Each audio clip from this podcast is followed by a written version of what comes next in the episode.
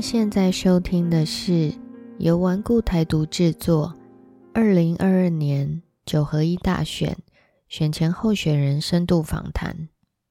在这个话语权被媒体垄断的世界，请您听听真正爱台湾的声音，一起为台湾的自由民主而努力。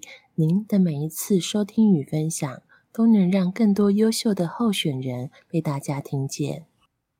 爱台湾的心。阮拢伫遮，和阮做伙来听台湾人的心声。大家好，我是 Amanda，我是吉利。今天是二零二二年十月二十八号，距离大选还有二十九天。近来，民进党积极栽培新人，鼓励年轻人从政。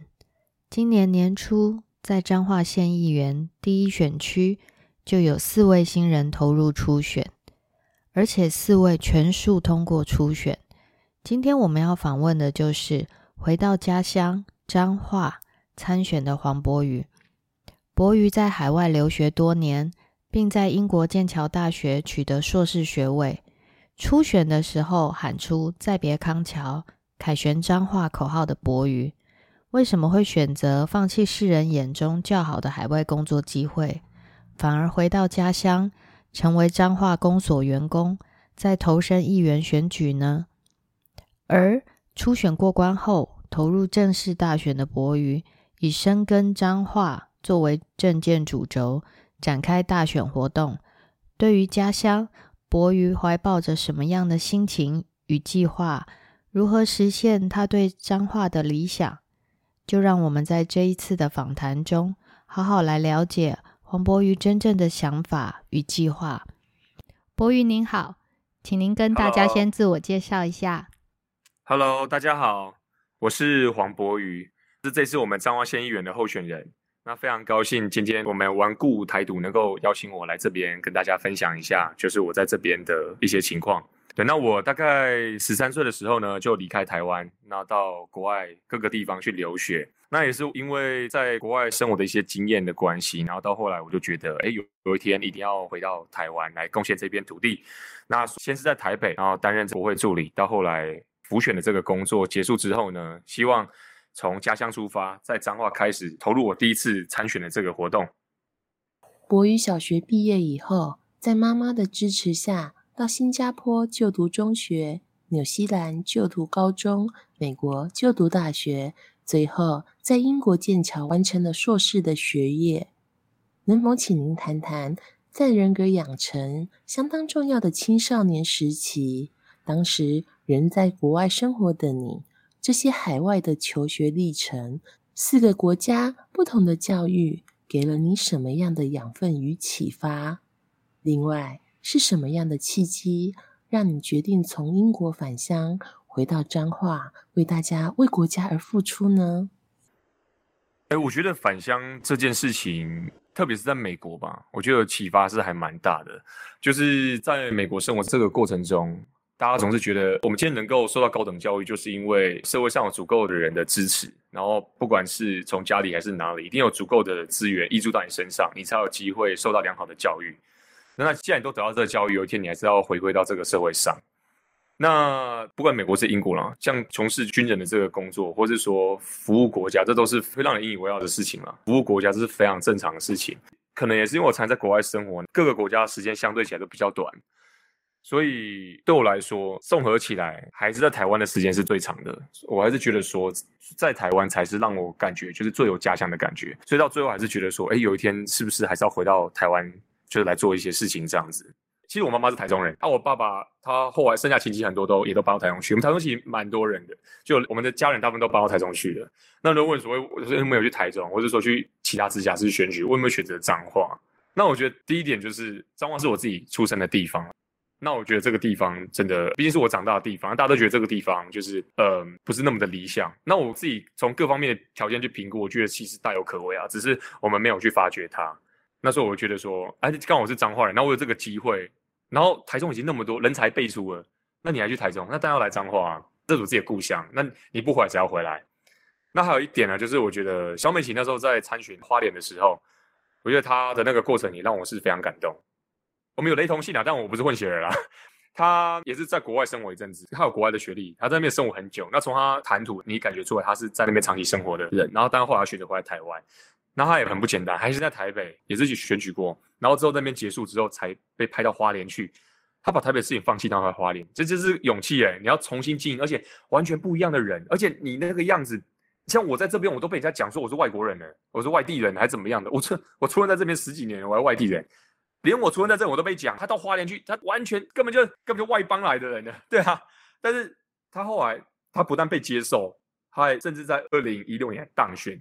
那我觉得讲那话真的有句话，这个我觉得是经典的，但我不知道，就好像大家没有人特别去提到这一段，就是说，我们做政治人物的人，我们就要相信人民的力量，我们相信人民力量最大。他说，就像一滴一滴的水滴，可以在花莲泰鲁阁切割出美丽的峡谷。那这。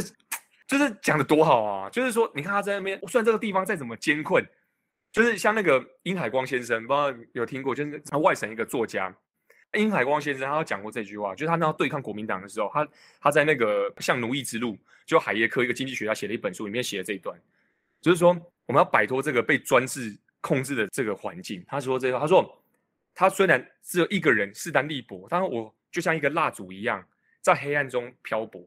那个黑暗的力量啊，想把我吹熄，但是我多么不希望我被那个力量所吹熄。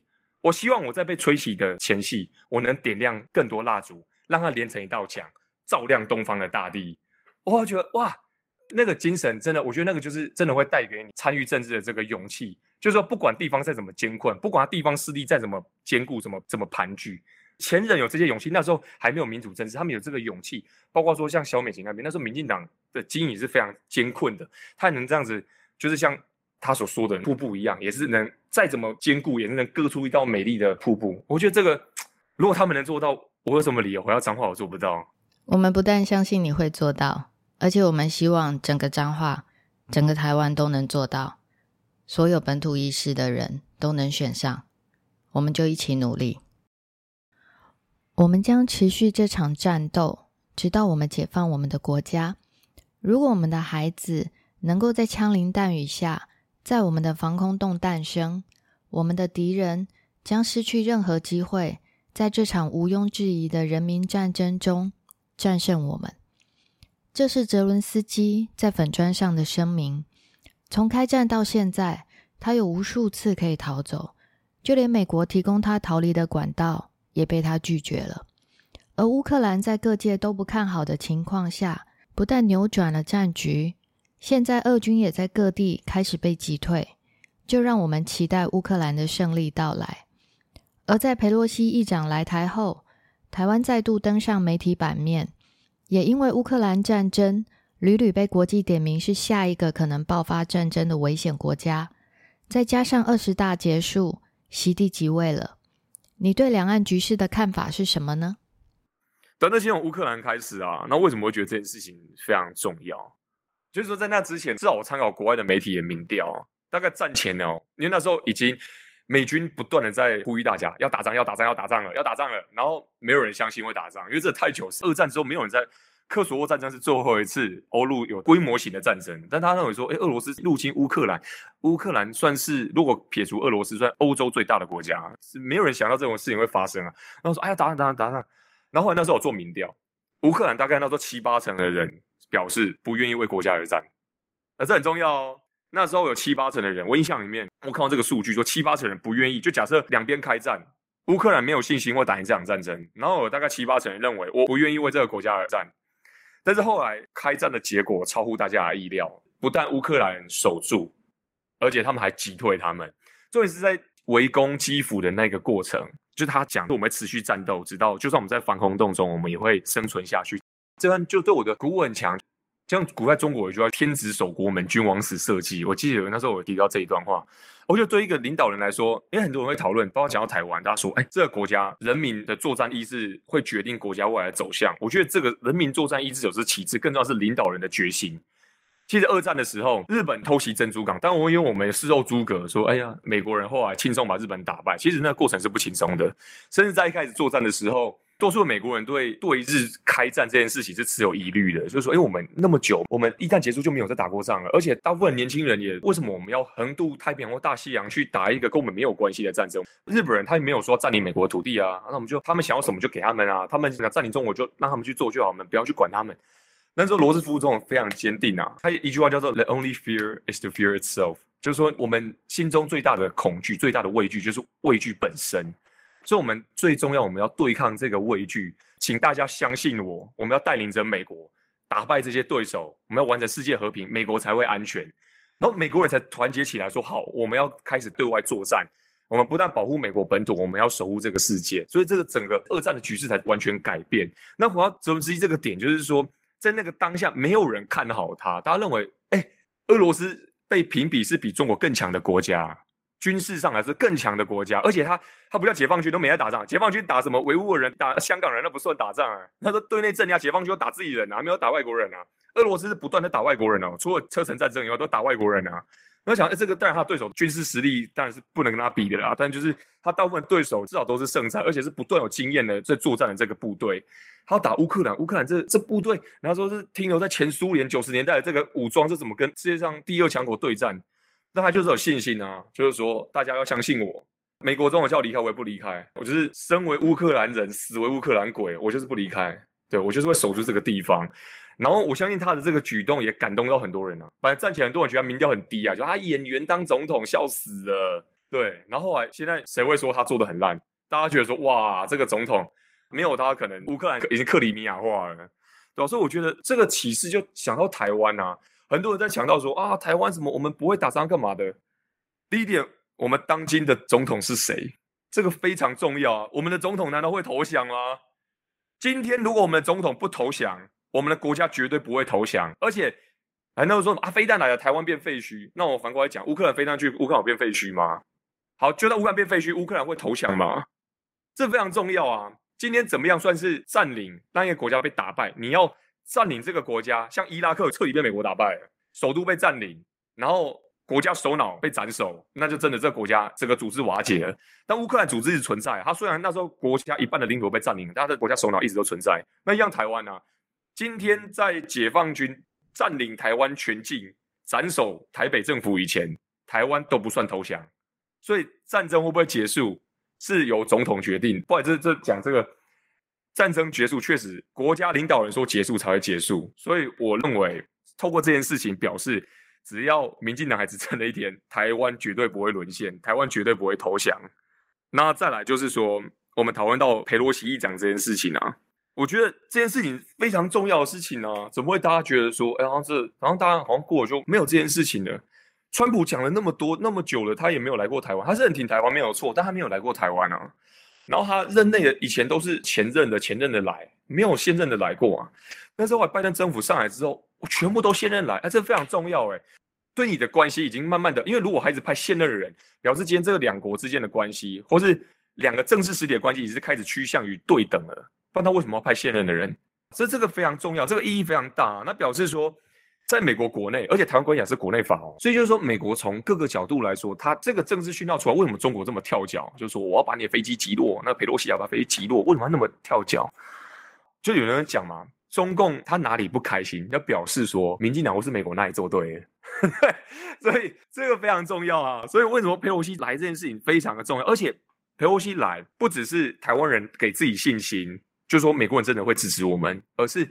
全世界开始关注台湾，说：“哎，佩洛西来了，哎，他不止去乌克兰，他还来台湾，哎，这很重要的事情啊！这也是让世界散发一个讯号，就是台湾是世界和平一个非常重要的一块拼图。不要认为好像说，哎，台湾这块拿了，那就变得跟德国以前一样啦。啊，苏台德地区我也要，奥地利我也要，那你的界限在哪里？所以当然台湾很重要啊，怎么会大家觉得说台湾不重要呢？所以我觉得佩洛西议长来这件事情，对台湾乃至对世界来说，这些非常非常重要的一件事情啊。那所以这件事情就延伸到最后，我们讨论到就是说，哎，那爆发台海战争这个可能性，那我个人是觉得短期内不太可能会发生。老实说，我觉得短期内，因为我觉得是这样子哦。第一点，美国那个卫星图了，最近不是放卫星图吗？你会不会这个天空是美国人的天空嘛？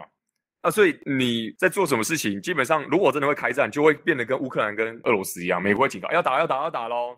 目前没有这个讯号嘛？现在都说哦，未来什么几年内可能会发生，并没有实质确认什么时候会发生。而且这种青台这种战争，那两栖作战要调集大量部队布置在广东或是福建沿岸，这个这么大规模动作，台湾人怎么可能会？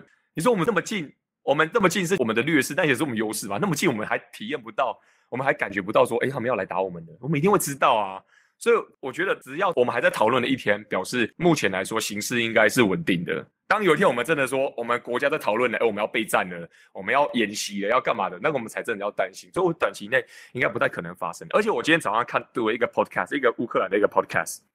他每天 update 的就是乌克兰的战况，他里面讲了一点呢，这很有趣，很有趣，因为这个没有被证实，但是确实有人在讨论这个问题。他说是从美国智库里面流出来的，就是说中国甚至在思考，他是干脆跟俄罗斯索要土地，要索要一八六零，就是清代的时候，俄国透过爱魂条约所夺得的中国领土，就是像黑龙江、大兴安岭那一块，他认为索要那一块的可能性都比打台湾还容易。他要思考，经过他的 podcast 那个内容啊，就是说。俄罗斯在这场战争当中，他就损失三十趴的空军呢，然后他的陆军都搭进去，他现在甚至要那个年轻人，你看我们在台湾，大家说啊四个月好少，四个月好少，人家俄罗斯年轻人一个礼拜就上前线了，那一个礼拜就上前线去当炮灰了，那表示说他们多缺人，他们是世界上第二强大的武装力量，年轻人要这样子去找他，他们跟台湾一样的少子化，他们快没年轻人，他们居然是这样去使用年轻人，那表示他们是多么的这么 desperate，就是多么的无奈。那在这样子的情况下，就是说，他们内部有讨论说，哎，中国会不会到时候，因为像中国到时候要求援，不管是伊朗或是中国，甚至连北朝鲜都要他们要东西，那表示说他们多么缺资源。而在这样的情况下，国际政治是很现实的嘛。丘吉尔说，没有永远的朋友，就永远的利益嘛。那既然都这样，而且你们人口已经这么少了，在这之前就已经有讨论过，就是中国确实有开始在俄罗斯一些边疆地区有在做移民的这个动作，但是用农业移民的角度去做这件事情，开发的边疆，因为俄罗斯那边没人嘛。就是一些中国人会到那边去，去移民的方式，就是去会开荒这样子，然后变成他们那边人口，呃，中国人跟俄国人的那个比例有开始在调整。就是说，哎，在长期的趋势来看，那时候就已经有人在预知说，哎，会未来俄罗斯远东地区有没有可能中国在那边会有他一些想法或一些野心？那现在突然今天早上就是那个乌克兰的 podcast 突然提到这个事情，那我就这两件事我就连接起来，而会不会真的有可能？因为现在时间还太早。因为俄国算有败相，但是还没有就是完全败相遗漏，因为很难说，那时间还没有到。就像我们刚刚讨论到，票没有开出来前都不知道，就是和平协议签署以前，大家都不知道结果会怎么样。但是就是说，哎，我们再观察几个月，看到时候国际形势怎么演变，我觉得这非常值得观察。等一下插句话，俄罗斯这一场战争最失败的就是把自己打到完全没有战力了。对啊，现在让所有人都觉得我随时可以对你下手。就跨爆卡去啊，对啊，而且哎，他很扯哎，我想他打过那么多战争啊，什么那表示说格鲁吉就是像什么乔治亚，或者是说哈萨克，表示这些人多菜，这这不好意思，那就那多菜，对啊，你打这些人打成，而且对啊，你打这人打成这个样子，这太扯了。因为他们当初的盘算是三天之内就收复乌克兰，因为他们认为乌克兰不会抵抗啊，但是其实有有研究。乌克兰不只是因为总统真的意志力很坚强，这这然是很这是主因。还有一点，从二零一四年克里米亚被夺得之后，俄罗斯不是在顿巴斯地区发动地区要分离主义嘛？就是顿涅茨克跟卢汉斯克那边要独立嘛？那段时间，那时候因为那我就在美国，然后那时候有乌克兰的学者就在讲，就说你说什么那地方什么乌克兰自己起义，可是我们根据官方的统计，八成被击毙敌方的那个军人都是俄罗斯武装力量的人啊。这根本你们俄罗斯的部队根本已经跑到乌克兰里面来了，只是你们没有像现在就是明目张胆的去做这件事情啊。因为那时候我就在思考啊，那时候在国外的时候，我就觉得，哎，这个，因为那时候我就认识乌克兰人啊，然后他们也在反映这件事情啊，他们有住东乌，都讲俄语哦，他们觉得说，哎，我们讲俄语并不代表我们是乌克兰人。我在讲顿巴斯地区的那个原因，是因为那时候俄罗斯算二零一四年一直打到二零二二年全面开战，就是有点像那个日本然后打中国东北一样，它是区域战争。然后到三七年便全面开战。那乌克兰情况是一四年的时候，顿巴斯地区是区域战争。其实区域战争已经正式开打了，他是扶持一个政权，然后他真的把自己的部队调进去跟他作战。其实，在那个过程中，美军的军官教官就已经进去在训练乌克兰的军队。那时候我看到一就是一国外的一个文章分析，在讨论这件事情，就是说美国人那时候进去的时候就检讨，从头到尾检讨说你乌克兰部队的指挥系统出了状况，就是说你们还停留在前苏联时代。就东方人指挥军队部队跟西方人不太一样，东方人指挥军队很喜欢强调，就是说由上至下，就是哎领导人讲什么，下面去做什么，啊，之后才会出现什么，上面人说哦你不能撤退，那下面就是全部被歼灭。那时候就是说，类似说像希特勒打到苏联，那时候明明就是应该要撤退，他说不能撤退，全军都不能撤退，结果就全部被歼灭。但是西方人思考不会这么想，他们认为说阵地丢了可以复师，坦克爆的话毁了可以再造，但人死了，人命是不能再复活的。所以他们很重视人民这件事情，所以那时候他们强调就是你的指挥系统不能再由上至下。你像中国古代有句话就是“将在外，君命有所不受”，就是说你在地方每一个地方的军人，只是或是指挥体系，你有自己思考的权利。因为战争的变化瞬息万变，你不可能一个坐在基辅吹冷气的人会了解说前线到底发生什么情况，所以。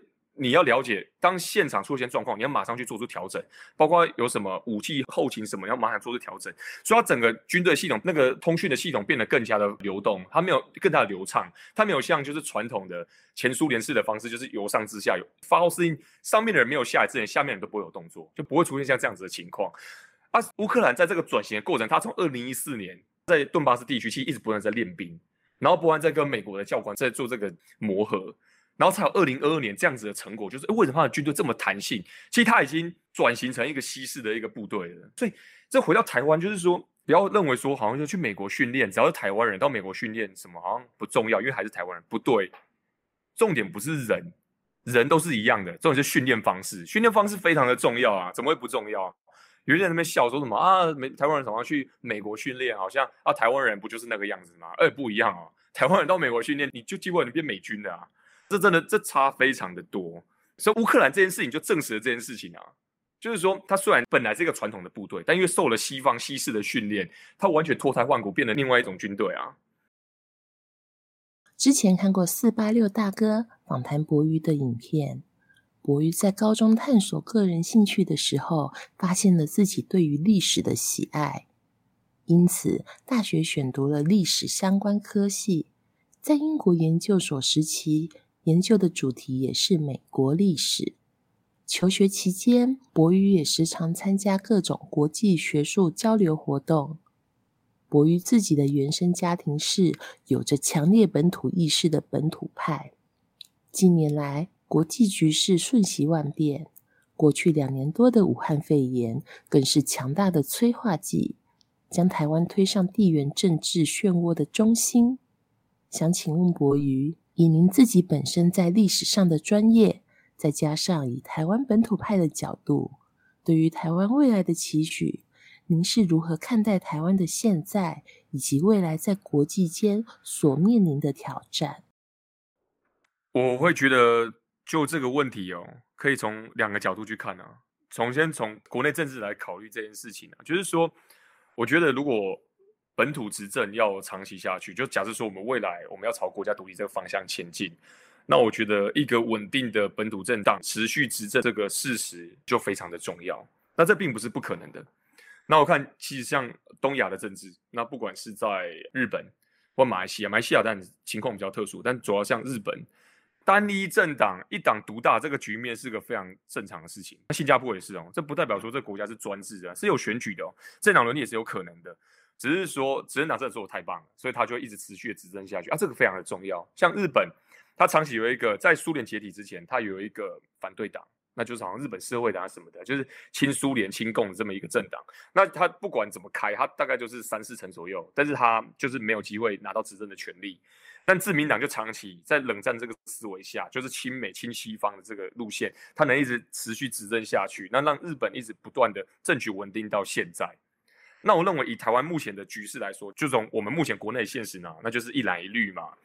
那当然，我们在二零一六之后，因为有有其他小党的崛起，大家会思考说，哎，是不是有可能有一天，呃，一个本土化的一个小党会取代国民党这个外来政党，成为第二大党？啊，我觉得短期内这个事情不太可能会发生。啊，为什么会这么说呢？因为我们任何一个政党，你要在政坛上你要持续存在下去，你要有你存在下来的意义，就是你要有一个正当性。那民进党从当时党外走到现在，他的初衷就是要终结一党专政，国民党一党专政，然后要推翻国民党，这是最一开始的初衷。那当然执政之后走到下一个阶段，就是要深化本土政权的这个根基，所以他可以继续存活下去。那国民党从一开始他就是反共抗俄，然后到后面他变成一个反台独的政党，感觉他的近十二十年还变成一个纯粹就是一个反台独的政党，然后跟中共配合。那但是长期以来，就是从至少从现在民意基础来看，反台独跟中共，包括跟中共唱和这个路线，在台湾的政治板块上慢慢的失去市场，所以他慢慢在示威，那是这样子来的，但并不代表他们会消失。这个非常重要，很弱，并不他们消失，他们有一定的客群就在这里，他们不会消失，因为有中国因素。这个事情跟日本那时候社会党很像，就是说社会党虽然他没有办法再度执政，但是他在日本国内也是一个很庞大的一股力量，一股反对的力量，它一直存在。只要苏联在的一天，它就会存在，直到苏联在一九九一年解体之后，这个政党才消失，然后突然有另外开始慢慢的其他的反对党在慢慢的产生出来。那台湾的情况，我认为我们还没到那个阶段。我们可能我的感觉啦，可能目前在日本，可能冷战结束以前的那个阶段，就是说有机会的话，民进党有机会长期执政。那国民党因为在中国因素的配合下，它一定不会消失。只要中国存在的一天，岛内一定会有人会认为它就是个很强的国家，我们是不是要跟他妥协？你不一定会喜欢他，但你会觉得说，是不是就跟他妥协？我们不要去跟他作战，一定会有这样子的声音。对，这个是不可避免的，所以他们不会消失。那在这样子的长期发展下，我认为最好的情况下，如果要有一天发展到像美国，其实美国一开始是这样子，否则历史有很多，就是美国刚独立之后，独立完的哦，一七七五年打仗，一七七六年独立建国，一七八三年跟英国签署和平协议，就是表示说一边一国，我们不是台湾海，他们不是台湾海峡，他们是大西洋一边一国，既没有一边一国，因为那时候北方有加拿大，那在确立之后，就是说哦，我们就一边一国就对了。美国国内还是有人主张，我们是不是要跟英国人合作啊？英国很大啊，他还是算我们独立出来啦，他还是很大的一个帝国啊，我们是不是跟他配合啊？经济要合作哦，我们要做生意啊，不然他都封锁我们的沿海啊。那时候因为美国刚独立的时候，海军没那么厉害，啊，英国那时候是皇家海军，是世界上最强的海军，然后常常会找美国的麻烦，所以他们会觉得说，哎，有些岛内还是觉得，哎，我们是不是在跟他要妥协这样子？但是后来一八一二年发生一场战争。就是美国那时候趁英国在现在拿破仑在这泥沼的时候，对加拿大发动北伐，他要把加拿大全部拿下来。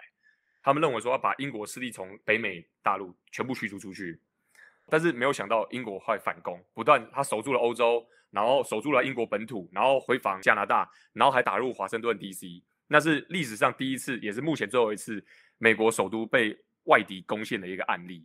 那当然，坏结果就是平手，就是美国表示不会再入侵加拿大，那英国表示不会对美国任何领土的野心。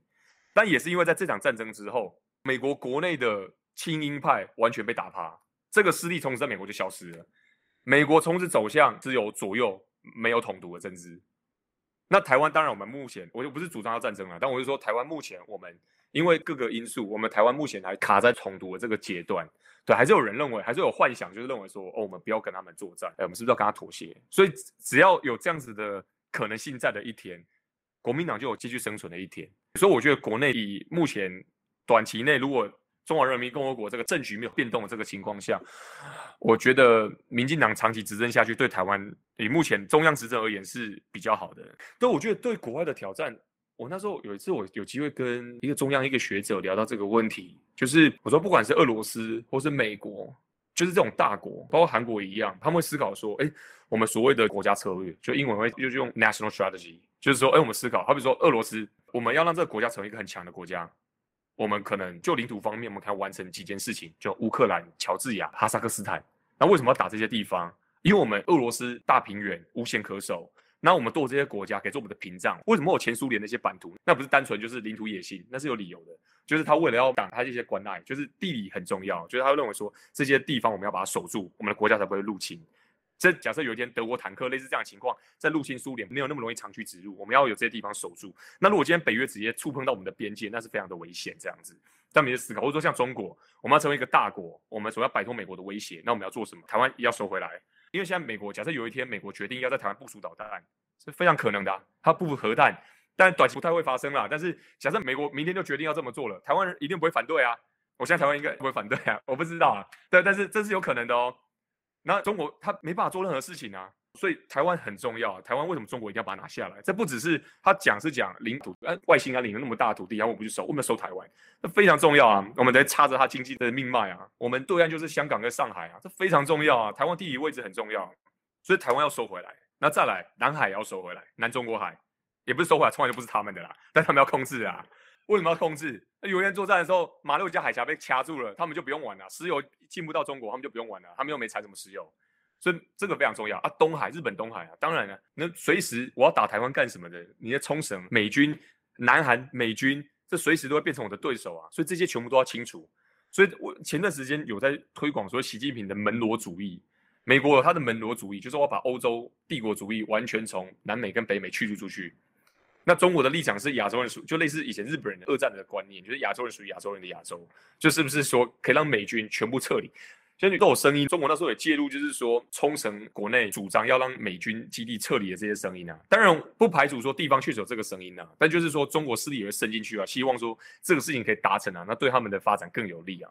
所以回到台湾的重点啊，台湾目前我觉得没有很明确的一个国家未来方向，就是我们国际的策略大概是怎么样。但是慢慢有在形成啊，因为毕竟我们长期两党不断轮替，我们的外交策略一直不是很明确。但是我觉得慢慢有趋势的形成，就是我们就是亲美日嘛。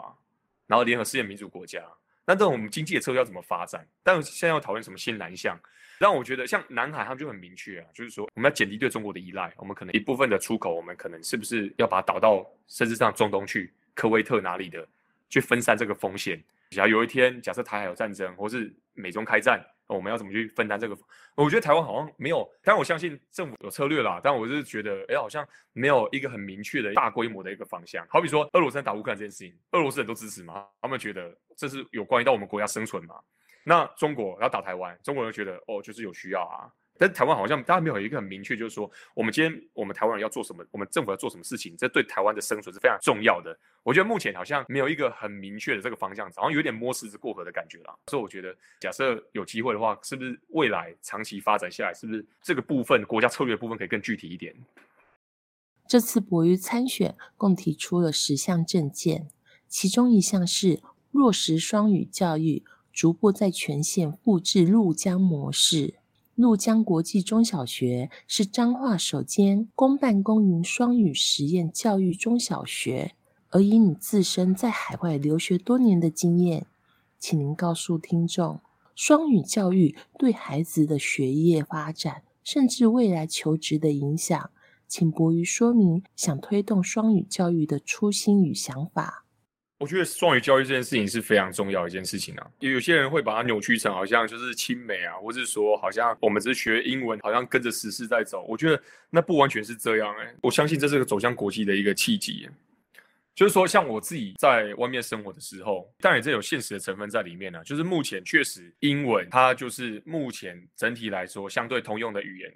有些人当然会喜欢拿数据去比较，就是说，哎呀，中文、西班牙文或是阿拉伯文，很多人在使用。但问题是，它是因为人口多，它把那个母数乘起来。但是整体它并不是一个国际间通用的语言。有过做过这个数据哦，就是说世界上最多人使用的语言是什么？我记得好像是中文。但是第二个问题，哪一个语言是世界上最频繁使用的第二语言？英文是第一个。那这个就是现实嘛？就是说，哎。美国或是英国，就是过去这个历史遗留下来的因素，造成这个语言在国际上相对起来是非常强势的语言。就连法国人，法国人大家如果知道，法国人是不屑英文的一个国家，他们觉得他们文化是很优越的，他们不屑去学习英文。但连法国人在欧盟议会里面，他们也是要讲英文呐。所以有时候这个是一个形式，这是个趋势的一个问题啊。我觉得不需要说用很狭隘的方式去理解语言的这个进度，包括像大家在讨论，他们说，哎，香港。但在反送中以前，就是说，哎，为什么大家就认为说香港这个地方会成为那时候有一个语言叫做香港作为中国最自由的城市？那为什么会被注意到这个地方？就是因为第一个，它有过去英国殖民的过去，那在他在地人虽然不敢说英文要多流利，但至少是可以通的。那这两个都是非常重要的一个因素啊。那为什么你看现在香港没了？那大家很有在讨论啊，说，哎，是新加坡可以被取代，台湾被取代，或是上海会被取代？目前听说好像是到新加坡去。大部分的产业是从香港转到新加坡，不是来台湾。那上海就完全不用被考虑，根本就不自由的地方，根本没有自由经济的地方，不会被考虑。不管不会是台湾是新加坡，那我相信语言是一个很重要的因素啊。那当然还有其他法规的部分啊。但是就是说，语言这个事情真的是一个非常重要的一个媒介啊，就它是很快可以拉近人跟人之间的关系。所以我觉得不要觉得这个不重要。甚至中国在做什么事情，中国近前几年甚至有发起一个国家政策，就是停止学习第二语言。小朋友就是学中文就好了，你不用学别的语言。那大家看了觉得说啊，这是对民族的自豪感还怎么样的？我觉得这是相反，语言它就跟中国长城一样，以前人说长城的目的是什么样？要挡游牧民族嘛。那现在有新的解释嘛？长城的目的不是要挡游牧民族啊，是要防止中国人跑到塞外去啊。那语言就像是那样子的一个概念嘛。因为你有的语言就是你的知识嘛，你会开辟出另外一个世界嘛，你可以掌握另外一个文学，就像古罗马跟希腊。为什么罗马人他以前国家这么强，为什么要学希腊文？你要读希腊文，你才有办法跟地中海的人沟通，你才可以做贸易。你可以做生意，你读得懂亚里士多德，你读得懂古希腊的语言，它开辟你对世界的想象，让你变成一个更聪明、更有智慧的人。所以语言它不是说你我国家强，我的语言就最重要，它是有很多因素汇集成的一个结果。所以你会英文，它并不是说只是单纯的会多一门语言而已。第一个，你可以跟更多人沟通，然后再你因为你会了这个语言，就像我现在我也不懂乌克兰文啊。我很多语言我也没有那么懂啊，包括在日本我也不懂日文啊。但为什么我可以接触到关于日本，或是说乌克兰，或是美国这？为什么会知道这些事情？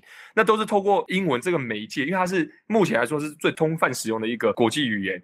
所以也因为这样子的因素，有它这样的优势，所以各个国家它会利用这个语言去表达、去输出它对它国家现状的一个情况。那我也是透过语言这个媒介去了解这些地方，然后才能思考说：哎，台湾的未来跟这些国家比，我们的未来在在哪里？所以。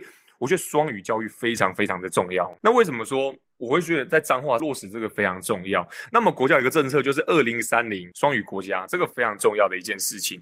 那彰化目前我们只有在鹿港那个鹿江双语中小学有推动这个东西，那也是塞爆，就家长都挤进去，那表示连彰化国人是非常重视双语教育的程度。我们目前只有一个，那我是希望说未来可以把它普及开来，让它成为全民都享有的一个福利。台湾人是移民的后代。现在的彰化县地区，由于早期有港口入港的关系，两百多年前就陆续有移民从入港进入彰化平原开垦，也因此彰化有古迹城市的美称。记得博宇本身的专业也是历史相关科系，在古迹与现代化建筑之间，在城市的记忆与未来的发展之间，博宇可以说说对于彰化。花坛分园的现况观察，以及未来可以做哪些都市计划，让自己的家乡越来越好呢？在博鱼的眼里，对于彰化未来的城市规划上有什么愿景呢？彰化人最缺乏东西，我觉得就是信心，就是对自己地方的一个信心。就我有注意到，我遇到不管是从宜兰或是嘉义、高雄，无论哪里来的人。就算他们那边有发生人口流失的状况，或是就业率相对是没有这么理想的情况，虽然有这样子的情况，但我从来没有遇过那边的人会说自己故乡是很烂的一个地方。但是我遇到大部分彰化人，大家对自己的故乡的评价都不是那么高。那那时候在国外生活，我觉得，哎，为什么他们会这么想？为什么会觉得，哎，彰化这么不堪嘛？就我们有这个长期的历史啊，包括我们有古城什么什么，而且我们曾经也是中台湾，哎，这个很有趣哦。好像在二战结束的时候，就是日治时代刚过渡到国民党来的时候。彰化县的人口那时候，我印象里面好像跟新北市当时的台北县是不相上下的。那时候曾经有到这么的一个阶段哦，就彰化曾经是繁荣的那个情况是这个样子哦。彰化县啊，那现在当然是不一样嘛，不可同日而语嘛。但就只是说，我们曾经有这样子过，那为什么现在会变成这个样子？那这也是现在很多彰化人觉得很遗憾的，就是哎，我们好像曾经在中台湾，它是个蛮发达地方，以前台中是七期，那是田地。就现在那座高楼大厦，就我们现在这边怎么还是这样？然后觉得，哎，怎么好像隔了一个大肚溪，怎么那边一直在建设，我们这边好像什么都没有，会觉得好像很遗憾这样子。所以我一直觉得，我在证件当中我就提到，不管是对都市美学，或者市容改造，或者改变对城市形象的塑造，我觉得这非常的重要。就是我相信城市的发展就像人的成长一样，它有不同的阶段性。那不代表说，因为它有高楼大厦，它人口很多。它就是个很棒、很漂亮的一个地方，我觉得未必啊，不要说绝对，但是未必。所以我觉得我们要找到我们自己的特色，我们不是一味的说要去跟台中竞争，但是竞合关系啊。但我觉得不必要，就是说他们有什么我们就要什么，我觉得不是这样子，应该是他们有这个，但他们可能缺什么，那我们就这个地方我们发展比他们更好，类似这样子的东西。就像鹿港我们的老街，他们是永远没有的，因为鹿港就是在彰化，它永远不会跑掉，它就是在这边。所以我们要知道我们的优势在哪里，包括彰化，我们有过去的历史，呃，十七世纪。大概一六三零年左右开垦了这块土地，然后到现在，彰化是一七二三年彰化才诞生在这个世界上，就我们的祖先从中国来，然后诞生在这个地方。那这个都是历史啊，过去三百年发生什么事情，其实这个都是可以去考究、可以去包装的。像我之前在波士顿生活的时候，大家看到波士顿茶党事件，就那时候美国还是英国一部分的时候，美国人为了反抗，为了抗议英国征的茶税，他把英国茶叶都倒到海里面去。后来英国政府就调集军队来镇压，史称波士顿大屠杀。但现在在那个原点还有放着一艘船在那里，一艘木船。当然它不是三百年前那艘船，但它就留在那边去纪念当时的情况。那现在也成为一个景点。我们外国观光客来到波士顿，你还可以去纪念说那时候发生什么事情。它就是个故事啊。那这个故事就很带来商机，在它沿边就有周边商品，或者说周边它开辟自由之路。就那时候波士顿人怎么起义去对抗英国人，他有一个路线，他把它规划出来。他英文把它称为 The Freedom Trail，它是一个自由之路。那这也是一个故事啊。那我觉得张化我们翻了好多事情啊，有什么戴朝春事件，反清运动很多，包括什么镇压天地会的，我们彰化发生很多反清的运动，或是抗日的事件，这很多事情啊。包括像八卦山，就是说日本人来到彰化的时候，在八卦山上有发生过作战。那这些事情就是现在就大家没有在讨论，甚至在晚清的时候，有叛军占领彰化这个地方，然后跟清廷去作战。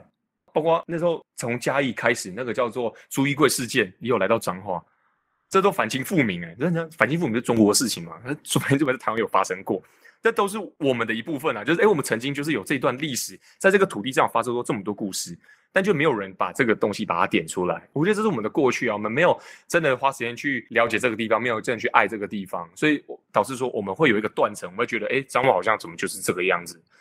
所以我觉得这个是我们可以再去调整、再次去行塑的一个东西，然后再来就是我们未来，我我觉得这个真的很重要。我不认同所谓的哦东西很旧，就是把它放到烂掉，我就没有这种东西，绝对没有这种东西。那个很多东西都要包装，就像我们人，我不是说三十岁、四十岁人老了就变丑，没有这种东西哦。有些人他到三十岁、四十岁，他可以长得很漂亮，他可以长得很帅，那是保养出来的。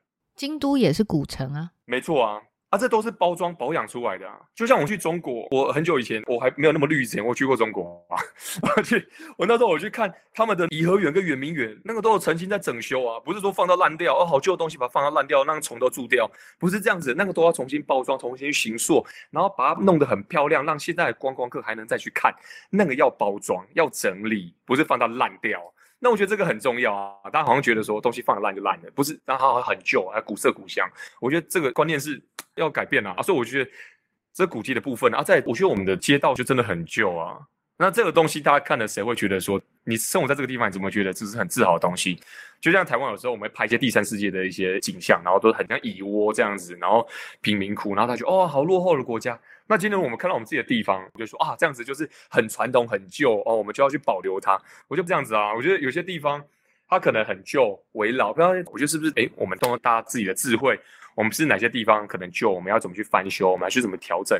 我们去改变这个地方，让这地方变得更漂亮，让它是一个年轻人会愿意回来的一个地方啊！我觉得这个都是大家未来要思考的部分啊。包括我有提到绿荫城市。那台北是提过，然后新加坡也实施很久，就是哎，我们是要广泛的去种树，树也是美学的一种啊，就看到绿色也会让大家不管是心灵还是各方面要得到慰藉啊，我觉得都是美学的一种啊。我们不一定说建筑要改变，我们就是连种树这个，我们连植栽这个部分，园艺这个都是很重要，这都是空间美学的一部分啊。哦，我觉得这个都是我们可以思考的部分啊。你有提到这次参选，从头发到外表都成为被攻击或是被羡慕。的点，但这些外在的攻击都无法干扰或是阻止你想为彰化贡献的真心。彰化是个友善的城市，更是个单纯的地方。也正因为你够年轻有活力，对青年的想法会有更多的同理心。请你谈谈你提到的十八岁公民权，大家为什么应该支持这项公投？这十八岁公民权，我觉得对台湾的民主进程来说是个非常重要的一个指标啊。就是美国或很多欧洲国家，十八岁投票是个非常正常的一件事情。就如果说我们考虑十八岁的人是有行为能力的，那例如像我啊，就是我十八岁那时候在国外，我自己生活的能力，然后我自己料理我自己起居的能力，我如果这些基本的判断力我都有了，那为什么我没有一个决定，就是？政府应该由谁来担任的这个权利？我觉得这样子是有点奇怪啦。就是一方面，我们要求年轻人说，你到十八岁，你要负起照顾自己的责任。但另外一方面，你又不提供给他思考，说他国家政体有什么形式呈现，我觉得这样子不是那么的合理。也我相信也讨论很久了。那我希望说，刚好透过这个契机，让更多人知道，就是这个公投是非常重要。就算你已经过了十八岁了，但我觉得它不止影响到你，它影响到整个国家的进程。就我们会要求说，年轻人你要去关心国家的未来怎么样。那如果今天他没有选择，他没有决定的权利，他为什么要去关心这个国家？这很重要。这个跟美国历史有关系，就是。美国独立战争前夕啊，这也是一个被讨论到的一个议题。有一段话就没有代表权就没有征税权，就是说那时候英国政府因为要对外作战，所以他需要征税，因为他那时候钱就不够嘛，他变成说他要去调涨美国殖民地的税收。那个时候美洲的这些白人就会要求说，你要调涨没有问题啊，但是我们是不是能够在伦敦的议会，我们要有一个几席代表？不然这很奇怪啊，你们要调我们的税，我们就要配合；你要征兵，我们也要配合，但是我们没有投票权。当然，他们有地方的一些自治议会，但是对整个帝国的发展，他们是没有话语权的。他们觉得这样是不合理，所以那时候我有提出，就是说没有代表权就没有征税权。就是我在伦敦我没有代表权，没有征税权。所以回到这一点啊，就是你今天你要求说，十八岁的年轻人是你要关心国家的未来，你就是要关心一些比你更远大的一些事情。那如果你今天让他们连发言权都没有，你要怎么去说服他们去做这件事情？所以希望大家要支持十八岁公民权，让我们国家更加的进步，更加的民主。当初周子瑜挥舞国旗而被迫道歉事件，给你带来什么样的警示？你当初的想法对你的启发？线下美国对于中国利用孔子学院渗透，美国开始本土意识觉醒。你在各国看到中国入侵的情形有多严重？而你见到反制的处理方法是什么？其实，在周子瑜事件发生之前。我个人其实我对我，但是没有特别喜欢中国，但是我没有到非常讨厌这个国家，因为我之前在国外我也认识很多中国的朋友嘛，包括我到现在其实我还是很喜欢中国历史。自己是历史系的学生，到现在我是会看中国历史。我对中国历史是有向往的，包括他们的文化是有兴趣去了解的这样子。那因为那件事情之后，让我真的更深刻的意识到了政权跟文化真的是两回事啦。周子瑜从各个方面，他就跟那时候的我有雷同性了，就是诶，也是一个十几岁的年轻人，然后支撑到国外去求学，然后去学习。那他要走演艺事业，那我个人是要求职，也是很辛苦，过程中会被欺负，会干嘛？会遇到很多状况，然后学习一个不一样的语言，不一样的文化，这都是不容易的一个过程。然后想一个国家，而且还是第三国，他不是韩国人，被。第三国，然后就因为他在节目上挥舞，其实也是中国自己指定的国旗。我们也没有制作新的国旗，是旧的那一面，今天白日满地红嘛。我们也挥舞那一块，然后就被欺负成这个样子。然后他是用国家政权的这个形式铺天盖地的去抹黑，然后甚至还出来道歉。那当下我就对这个政权就完全丧失信心。我觉得台湾就是永远不能被这样子的国家控制，我们永远不能被这样子的政府控制。所以，我后来就觉得说，哦，台湾一定要独立。我后来就觉得这个国家一定要独立，就我们绝对不能被他们控制。这个对我来说是非常非常重要。它也是我后来会决定回来台湾的一个非常重要的因素之一啊。那当然，同时就是二零一六年也是川普执政，其实刚好经历到这个阶段。那那时候，川普政府这个团队也在当时有提到中国政权对美国各方面渗透的情况。因为以前像在台湾，我们会觉得啊，我们就做生意啊，或者其实哦，我们有言论自由啊，他们也可以表达他们诉诸统一的立场，他们也可以做这件事情啊。对我马上就觉得说，我们要保护他们的言论自由。但美国人他们看法不太一样，他们觉得说，他们认为民主政治是有原则的。就例如我们讲到像孔子学院这个东西，像在国外，孔子学院进到学术机构。他们也是用教育交流、学习、学术交流这个名义去进行，但是后来发现里面都在宣扬中国共产党的一些观念，他们还开始觉得，哎，这这是我们民主政治能够允许的范吗？就是假设今天我们在美国，我们自己歌颂华盛顿、汤姆·杰弗逊，歌颂林肯，我们自己都不会做这件事情的，那结果外国的政府跑到我们国家做这件事情，这样是我们能够接受的吗？所以他开始讨论，在思考这个问题，然后再来就是说。各方面的对政府机关渗透，就是他们透过在地的华商，或者说透过在地的华侨，然后去渗透，或者是影响美国对华政策的一些制定。那这当时我们在台湾，我们可能觉得说，哇，就是民主政治嘛，每个人都有权利发表自己的看法。但美国当时他不这么认为，他认为说，我们的国家安全受到严重挑战了。就是说，你见你外国政府，你透过我们国内的，你以民主之名反民主啊，这是不能被接受的事情。所以，从孔子学院全面退出校园。到全面去查气，跟中国方面有配合的这些，不管是政治人物或是商人，在体现出美国民主是有界限的。包括前阵子还有发生过，美国联邦调查局有进到中国政府在德州的一个驻外大使馆，那时候中国政府是跳脚，那美国政府的意思是说，你那个不是驻外大使馆，那是间谍活动中心。啊，这个东西在美国，在台湾有人敢做这种事？当然，我们跟他们那边我们没有一个正式的对口的一个管道啦。但是，比如说美国人是这么严肃的在看待这件事情，那就反观台湾那时候，大家因为那时候马英九时代嘛，大家就是蛮松散。包括台湾刚执政的初期，大家是觉得哦，我们要跟他做生意啊，怎么样的？我们还是要跟他维持表面上的这个。那我不排斥说跟他们做生意啊，但是我觉得我们很多事情在交换的过程中，我们要有一定的原则啦。就是有些关于国家主权的退让，这是绝对不能妥协的。因为如果我们主权都退让了，那当有一天完全国内化了，好了。那你还有什么筹码去跟他们？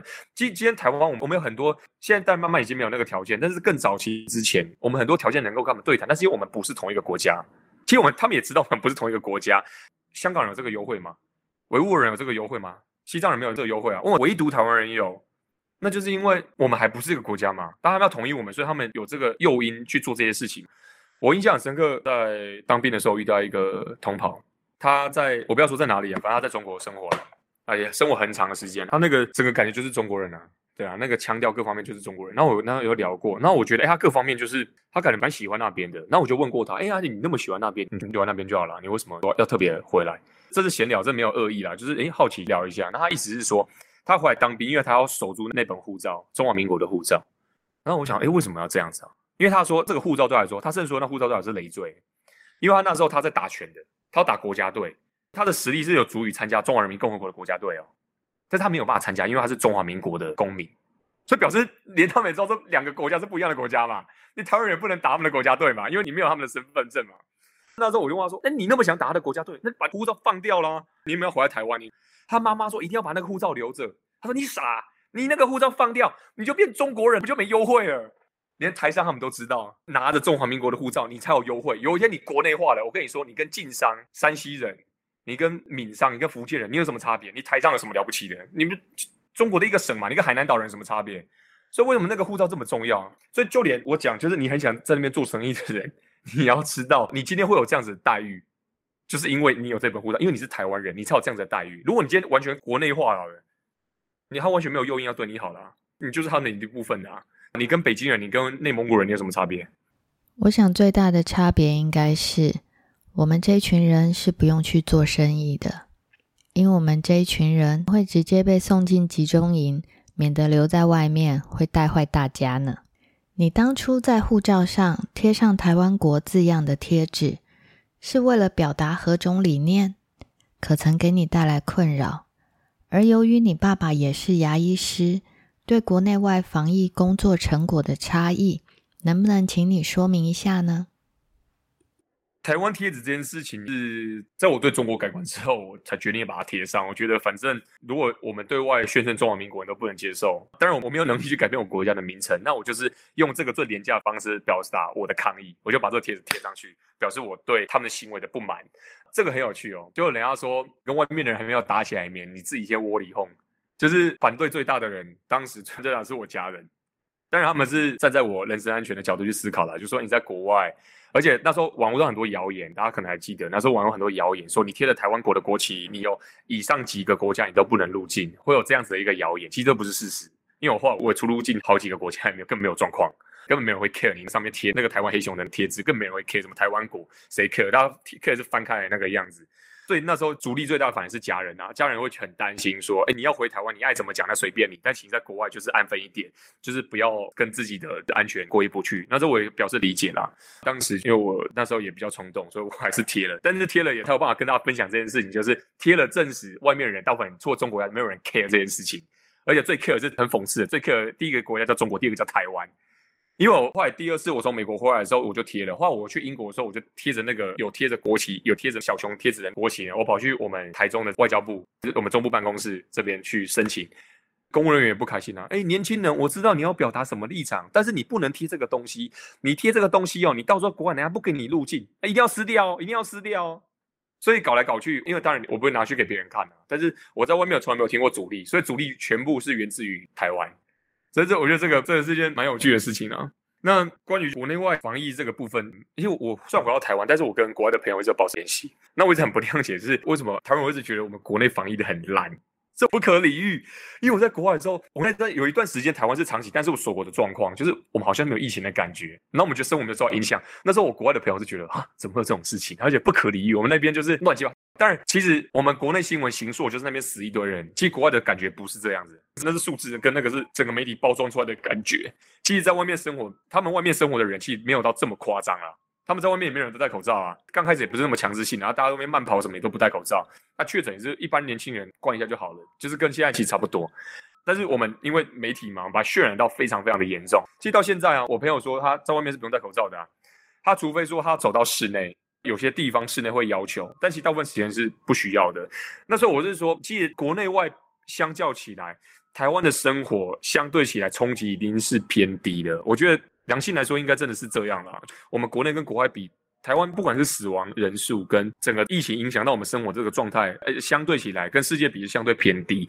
那当然说你要用什么人数什么来比较，可是问题是，我觉得死亡人数比例这个，像中国的数据你能够参考吗？那根本没办法参考啊。包括有时候国外那个已经那么多人，你根本就没有在统计了。然后我们台湾有时候会去统计说什么，哦，我们这边有多少人啊，那边有多少人？但是有时候确诊人数。有些会隐匿啊，或者有些人可能他是伪阳性，就是这因素很多，所以你要用数据去完全去评估说这次疫情的感觉大概怎么样？我觉得这样是不公平的。